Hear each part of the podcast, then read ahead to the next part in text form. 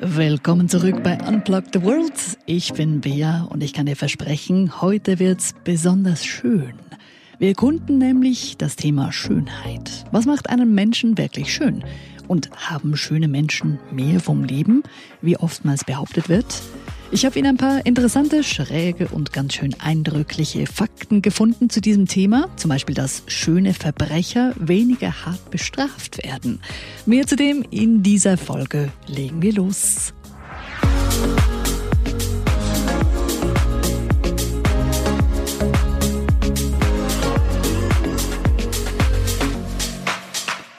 Wir schreiben das Jahr 1969. Eine Wissenschaftlerin der Universität Minnesota sitzt gerade in der Bibliothek und liest sich konzentriert durch einen Stapel Papier. Es ist die Studie einer Doktorandin. Diese Studie untersuchte, weshalb einige Kinder in der Kita der Universität beliebter waren als andere. Und das, was Ellen Burchade, so heißt die Wissenschaftlerin, das, was sie in diesem Moment liest, fasziniert sie und widert sie zugleich an. Denn es ist nicht etwa das Verhalten der Kinder, das diese beliebter macht als andere, es ist auch nicht deren Charakter, nein, es ist das Aussehen. Je hübscher ein Kind ist, desto beliebter ist es bei anderen. Wenn ein Kind gut aussieht, dann wird es automatisch als netter, klüger und selbstständiger angeschaut. War das nur ein Zufall? Oder gab es diesen Schön ist gut Effekt tatsächlich? Die Studien der folgenden Jahre haben diesen Effekt dann bestätigt. Und er gilt auch heute noch als einer der meistzitierten Erkenntnisse der Sozialpsychologie.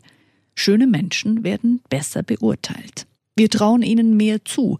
Wir halten sie für schlauer, für begabter und für ehrlicher. Und diese Vorliebe für Schönheit, die beginnt schon, wenn wir ganz klein sind. Sie ist tatsächlich angeboren. Studien haben nämlich gezeigt, dass schon Babys schöne Gesichter länger betrachten als nicht so schöne Gesichter. Doch was bedeutet Schönheit überhaupt? Wann ist denn ein Mensch schön? Seit den 70er Jahren wird diese Frage in der Attraktivitätsforschung untersucht. Dabei haben verschiedene Studien gezeigt, dass vor allem das Gesicht eine wichtige Rolle spielt. Je symmetrischer ein Gesicht ist, desto positiver wird es beurteilt. Psychologen an der Universität Texas legten Probanden verschiedene Fotos vor. Einige dieser Fotos waren keine realen Personen, sondern es waren computergenerierte Gesichter, die entstanden, indem Fotos von verschiedenen Gesichtern übereinander gelegt wurden. Diese computergenerierten Fotos zeigten also künstliche Durchschnittsgesichter. Diese Gesichter waren symmetrischer und gleichmäßiger als die realen Gesichter – und genau diese Gesichter waren es dann, die bei den Probanden am besten ankamen. Sie wurden als attraktiver beurteilt als die realen Gesichter. Symmetrie wird also automatisch gleichgesetzt mit Schönheit. Wie lässt sich das erklären? Dazu müssen wir in der Geschichte gar nicht so weit zurückgehen.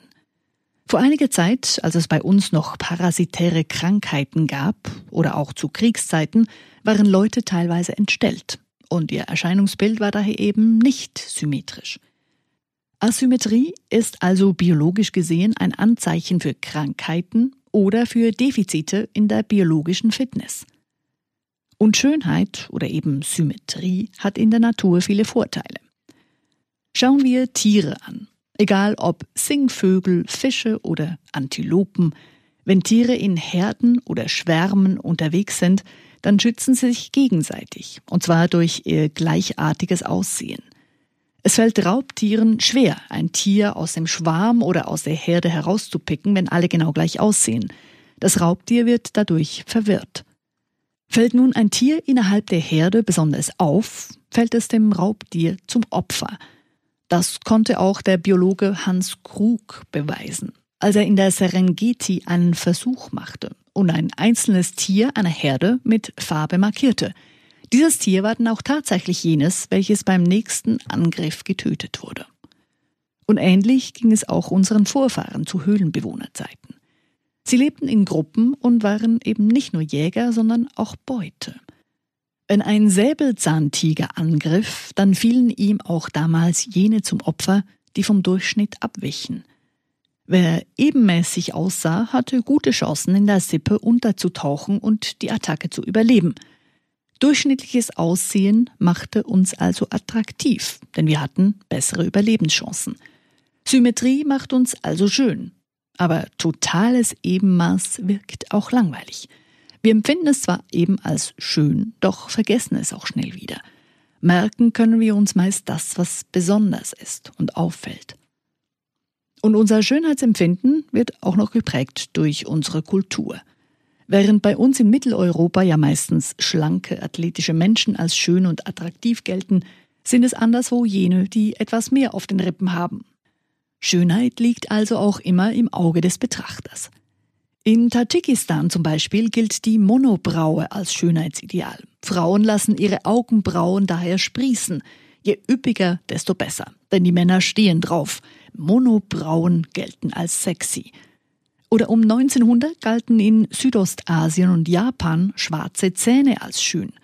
Dazu wurde Eisen in Essig eingelegt und mit dieser Flüssigkeit malten sich die Leute dann jeden Morgen die Zähne an, damit die möglichst schwarz wurden. Schwarze Objekte galten damals als edel. Deshalb wurden dann eben auch die Zähne schwarz gefärbt. In der Renaissance galten kleine Brüste und breite Hüften als schön. Dazu ein porzellanweißes Gesicht. Diese Gesichtsfarbe wurde dann mit Hilfe von Quecksilber oder Bleiweiß erreicht. Allerdings starben auch viele Frauen dann an den Folgen dieses Quecksilbereinsatzes. Neben unserem Aussehen spielen aber auch noch andere Aspekte eine wichtige Rolle, wie zum Beispiel, wie jemand riecht, wie er spricht, wie er sich bewegt, wie er sich kleidet oder wie er sich allgemein verhält. Und wenn wir einen schönen Menschen sehen, dann reagiert unser Gehirn direkt darauf, egal ob wir uns dessen bewusst sind oder nicht. Wenn wir eine schöne Person sehen, dann springen im Gehirn gleich zwei Kreisläufe darauf an. Zum einen der Teil, der verantwortlich ist für das Erkennen von Gesichtern und zum anderen auch der Teil, der das Belohnungszentrum steuert. Es werden also Glücksbotenstoffe ausgeschüttet und somit hat Schönheit in unserem Gehirn eine ähnliche Wirkung, als würden wir Drogen nehmen. Sie macht uns also nicht nur glücklich, sondern auch süchtig, ohne dass wir etwas dagegen tun können. Dazu gab es auch schon ein paar nette Studien. So zeigten zum Beispiel Wissenschaftler der Indiana University Männern und Frauen jeweils Nachrichtensendungen. In einer Sendung war die Sprecherin weder geschminkt noch sexy gekleidet. In der anderen Sendung trug sie figurbetonte Kleidung und roten Lippenstift. Als die Versuchspersonen danach gefragt wurden, was sie noch vom Inhalt der Sendung wussten, war es tatsächlich so, dass sich die Männer nach der Sendung mit der geschminkten und sexy gekleideten Sprecherin kaum an die Inhalte der Nachrichten erinnern konnten. Eine andere Studie wurde von der Universität Stockholm gemacht. Wissenschaftler analysierten die Partien von über 600 professionellen Schachspielern. Außerdem ließen sie in einer Online-Umfrage die Attraktivität der einzelnen Schachspiele einschätzen. Diese Untersuchung zeigte, dass wenn ein Mann im Schach gegen eine attraktive Frau antreten musste, dann war er viel risikofreudiger. Die Anwesenheit der schönen Frau sorgte beim Mann anscheinend für eine erhöhte Risikobereitschaft. Die Wissenschaftler erklärten sich das mit dem erhöhten Testosteronspiegel. Und dann gab es gleich nochmal eine ähnliche Studie. Ein holländischer Sozialpsychologe testete das Kurzzeitgedächtnis, die Reaktionsschnelligkeit und die Entscheidungsfindung von Männern. Nach diesen Tests verbrachten die Männer Zeit mit einer attraktiven Frau. Danach wurden sie nochmals getestet, mit erstaunlichem Ergebnis. Denn wie sich zeigte, schnitten die Männer beim Test jedes Mal schlecht ab, wenn sie die Frau attraktiv fanden. Schöne Frauen sorgen also anscheinend dafür, dass Männer tatsächlich leicht verwirrt sind. Doch grundsätzlich kann man sagen, Schönheit bringt uns viele Vorteile. Wer schön ist, hat mehr Erfolg im Job, verdient mehr und hat auch mehr Freunde. Unschöne Menschen werden vor Gericht weniger hart bestraft. Das hat auch eine Untersuchung der Universität Houston gezeigt. Über 2000 Gerichtsurteile haben die Wissenschaftler analysiert und dabei herausgefunden, dass Angeklagte, die ein attraktives Äußeres haben, milder bestraft werden zumindest bei kleineren Straftaten, als Angeklagte, die unattraktiv sind. Also da begehen zwei Personen genau die gleiche Straftat und der attraktivere von beiden wird weniger hart bestraft. Es gibt ja in der Geschichte auch einige Straftäter, die ihr gutes Aussehen gezielt nutzten. so zum Beispiel Ted Bundy, der wohl bekannteste Serienmörder der USA. Über ihn haben wir auch in Folge 31 gesprochen, da ging es um Vertrauen. Ted Bundy war ein attraktiver, charmanter Mann, dem anscheinend viele Frauen aufgrund seines Äußeren blind vertrauten. Dabei war Ted Bundy ein echtes Monster. Er hat nämlich über 30 junge Frauen vergewaltigt, brutal ermordet und zerstückelt. Und obwohl bekannt war, was er getan hatte, erhielt er auch im Gefängnis jeden Tag Dutzende von Liebesbriefen. Nur vor Gericht brachte ihm dann sein gutes Aussehen doch nichts mehr. Er wurde nämlich zum Tod verurteilt. In vielen Fällen bringt uns Schönheit aber tatsächlich weiter im Leben. Doch unser Schönheitsempfinden ist ja nicht immer genau gleich. Das ändert sich nämlich je nach Umfeld. Man nennt das auch den sogenannten Charlie's Angels Effekt. Und zwar geht das zurück auf eine Studie aus den 80er Jahren. Damals haben Wissenschaftler verschiedenen Männern den Film Charlie's Angels gezeigt, auf Deutsch Drei Engel für Charlie. Nachdem die Männer den Film gesehen hatten, beurteilten sie ihre eigene Partnerin als weniger attraktiv als vor dem Film.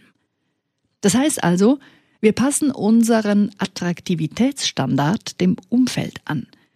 Wenn wir uns mit attraktiveren Leuten umgeben, empfinden wir etwas anderes als wirklich schön, als wenn wir uns mit nicht so attraktiven Menschen umgeben. Wenn das Umfeld nicht so attraktiv ist, geben wir uns auch mit weniger zufrieden und sind glücklich damit. Unsere eigene Attraktivität können wir auch innerhalb von Sekunden massiv erhöhen. Und zwar indem wir lächeln. Um rund einen Drittel attraktiver werden wir wahrgenommen, wenn wir lächeln. Auch die Körperhaltung und unsere Bewegungen haben einen großen Einfluss darauf, wie wir von anderen wahrgenommen werden – Kraftvolle und flüssige Bewegungen werden als deutlich attraktiver beurteilt, als wenn jemand sich schlaksig und ungeschickt bewegt. Oftmals wird der Schönheit aber natürlich auch künstlich nachgeholfen. Im Jahr 2018 gaben die Deutschen fast 15 Milliarden Euro aus für Kosmetik und Pflegeartikel. Und auch Schönheitsoperationen stehen hoch im Kurs. Weltweit legen sich jedes Jahr rund 11 Millionen Menschen unters Messer. Dabei stehen bei beiden Geschlechtern Lidschnitte und Fettabsaugung ganz oben auf der Liste. Dazu sind bei Männern Brustverkleinerungen gefragt, bei Frauen natürlich Brustvergrößerungen. Lustige Welt. Und wenn dann gar nichts mehr hilft, dann kommt man wohl auf so Ideen wie die Einwohner der kleinen italienischen Stadt Piobico. Sie beschlossen 1963, die World Association of Ugly People zu gründen, den Weltverband der hässlichen Menschen. Diesen Weltverband gibt es immer noch, nur wurde er außerhalb von Italien, außerhalb von diesem kleinen Städtchen nicht bekannt. Hässliche Menschen gibt es zwar überall, oder zumindest solche, die sich hässlich fühlen, doch das Aussehen ist eben nicht alles. Denn sobald wir einen Menschen näher kennen, verändert sich auch unsere Wahrnehmung massiv. Der Charakter beeinflusst sehr stark, wen oder was wir als schön empfinden. Das wurde auch belegt. Man hat die Mitglieder eines Sportteams gebeten, sich gegenseitig vom Aussehen her zu bewerten. Dazu wurden dann auch noch Außenstehende befragt, für wie attraktiv sie die einzelnen Mitglieder des Sportteams hielten. Die Ergebnisse haben gezeigt, dass die Sportler sich völlig anders bewerten als die Außenstehenden, welche von den Sportlern nur Bilder hatten und keine näheren Details. Der Mannschaftskapitän zum Beispiel wurde von den Sportlern als attraktiver bewertet als von den Außenstehenden. Und ähnlich war es auch bei einer Person, die sich nicht groß ins Team einbringt. Von den Sportlern wurde diese Person als weniger attraktiv bewertet als von den Außenstehenden, die eben wieder nur das Aussehen bewerten konnten. Durch unser Verhalten und unseren Charakter wird also unsere eigene Attraktivität maßgeblich beeinflusst. Wer gut aussieht, hat zwar Vorschusslorbeeren und Vorteile, aber er muss sich dann eben auch beweisen. Und äußerliche Schönheit ist bekanntlich auch vergänglich. Deshalb lohnt es sich, nicht nur viel Geld in sein Aussehen zu investieren, sondern genauso viel, wenn nicht sogar mehr Zeit in seine innere Schönheit. Denn die bleibt für immer. Selbst dann, wenn Faltencremes und Botox nichts mehr bringen. Machen wir uns das Leben doch ein bisschen schöner. Schon Coco Chanel hat damals gesagt, Schönheit beginnt in dem Moment, in dem du beschließt, du selbst zu sein. Ich wünsche dir eine schöne Woche. Bis ganz bald bei Unplug the World. Deine Bea.